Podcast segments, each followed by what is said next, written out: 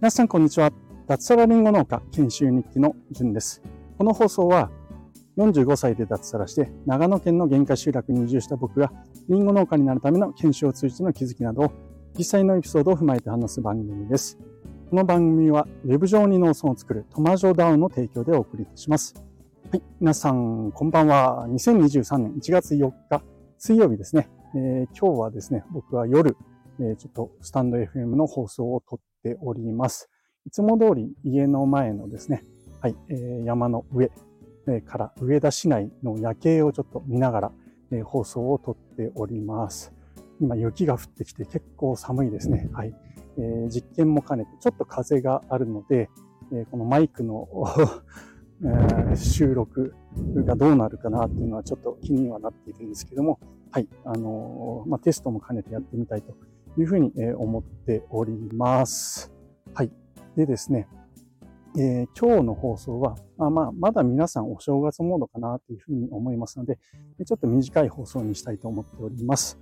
えー、内容はですね、僕が年賀状を送る理由というお話で、まあ、ちょうどお正月ということで、えー、これをお話していこうかなというふうに思います。まあ、年賀状って皆さんどうですか？今書かれている方って、えー、だんだん少なくなっていたり、枚数も減ってきていると思うんですよね。うん、僕もですね、えー、年々年賀状を書く枚数っていうのが減るようになってきました。うんえー、で、昔はどうですかね、50枚とかもっと書いてたような気がするんですけども、えー、今現在僕は毎年だいたい30枚ぐらいですかね。はい。そのぐらいのやりとりをしておりますが、えー、だんだん減ってきているなっていうふうに感じております。これ送られた方にとって、もしかしたらちょっと迷惑だななんて、ね、あの、返さなくちゃいけないなんていうふうに思われてしまうと、うん、どうなのかなっていうふうに思ったりはするんですけれども、まあ、ただ僕はこの年賀状を書くという行為を今大事にしております。で、今の時代って何でもパソコンであったり、スマホで済んだりするじゃないですか。特にね、最近は郵便局の方でも LINE とかのサービスで、えー、なんかね、スマホ上で、LINE 上か、LINE 上で年賀状を送るなんてことができるようになってきてますよね。うん。そんな中で、この全時代的なハガキを使って、いちいち年賀状を送るっていうことに対して、うん、まあ、多少面倒だなと思ったり、あるいは先ほど言った通り、もらった方もですね、返さなくちゃいけないなんていうふうになると、少し迷惑なのかもしれないな、なんていうふうに、ね、思ったりするんですけれども、うん、僕はですね、この年賀状を送るということを、まあ、続けていきたいというふうに、え思っております。うん。どうしても迷惑だっていう人は あの、見えないのかなうん。ちょっと難しいんですけども、ただですね、これなんで僕がそれを大事にするかっていうことに関して、ちょっとお話しさせていただいて、まあ、聞いてもらうと少し、うん、もしかしたら納得いただけるのかなというふうに思うんですね。うん、で、なんでかっていうと、今の時代、まあ、先ほど言った通り、すべてがこうデジタル化している中で、えー、じゃあスマホを使って LINE で年賀状を送りますってなった時に、まあ、あまりにもこう簡単にポンポンって送れてしまいますよね。で文章なんかももう定型化されたものを、ちょっとね、100円か200円払ってポンって送れてしまうなんていうところに、うん、なんだろう。うあまり逆に意味を感じなくなってしまってるんですよね。うん。ただ、この年賀状というハガキを買って、それを印刷して、で、えー、一言、二言でもいいんですけども、そこに自分で、まあ、ペンなり筆ペンを使って、文字を書いていくっていう行為の中に、その送る相手のことを、まあ、思ってこう書くわけですよね。で、こういった行為ってなかなか少なくなってきているのかなっていうふうに、え僕は思います。え今時手紙を書いたり、郵便で送ったりすること皆さんされてますかね？あまりしないと思うんですよね。うん、なんですけれども、まあ、この年賀状っていうのは、まあ、1年にね、1回だけでもいいので、えー、まあ、特にですね、えー、会えなくなってしまった人とかですね、えー、普段、うん、会えていたけれども、だんだん疎遠になってきた人、あるいは過去お世話になった人に、こう、思いを馳せて、一言、二言、こうメッセージを送るっていうことが、すごく僕は意味のあることじゃないかなっていうふうに思うんですよね。うん。まあ、僕なんかは今移住をしてしまったので、長野県の方にですね、えー、友達なんかも結構こう遠くに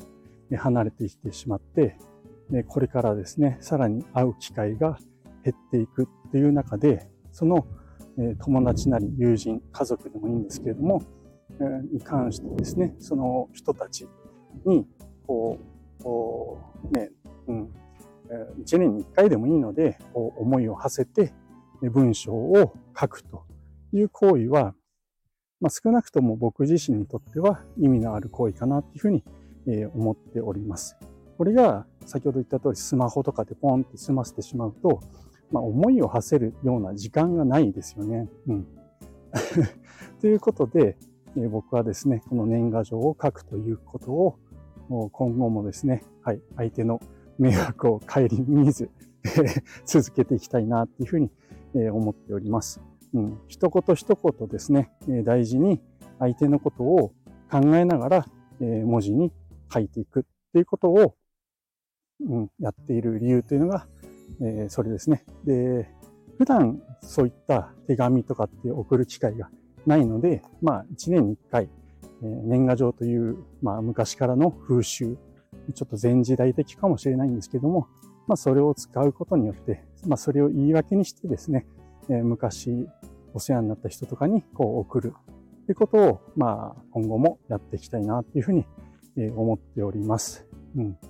僕が送っている相手っていうのはですね、まあまあ家族であったり、えー、昔からの友人であったり、あとはですね、大学時代お世話になった教授とかですね、えー、同級生、先輩、えー、あとは前の会社の、うん、上司であったり同僚、まあ、そういった人たちに一年に一回ですね、えー、こう、これからも送り続けるっていうことをやっていきたいというふうに思っております。同じことを繰り返してますね。ちょっと寒くて 思考が、あの、滞ってきてるのかな、なんていうふうに、思ったりしているんですけれども、はい。で、えー、まあ、先ほど言ったのかな。あの、僕は今ですね、年賀状、だいたい30枚ぐらいですかね、ぐらい送っているんですけれども、昔はもっともっと多かったですね。50枚とか60枚送ってた気がするんですけども、えできればですね、この枚数というのを減らさないようにしていきたい、えと思っております。で、できれば、うん、え相手が迷惑じゃなければ 増やしていきたいというふうに、えそのぐらい思っておりますので、え来年はですね、今30枚のところ40枚、え再来年は50枚、えそんな風にして、えできれば増やしていきたいな、なんていうふうに思っている次第です。はい。え皆さんどうですか？年賀状について、えちょっと思うところあればですね、えいや、もうめんどくさいよとかですね、え来ると返信しなくちゃいけないから迷惑だよなんていう方もいらっしゃるかもしれないんですけども、え何かですね、えご意見いただけると、えすごく嬉しいです。はい。え意見をいただいたところで僕が考えを変えるかっていうと、え難しいかもしれないんですけども、ぜひ皆さんがどう考えているかなんていうのをぜひコメントでいただけると、僕も考えるきっかけになるかな、なんていうふうに思っております。ということで、はい、えー、寒いですね、えー、そろそろ放送終わりたいと思います。最後まで聞いていただきまして、ありがとうございました。それでは今日も楽しくやっていきましょう。じゅんでした。ではでは。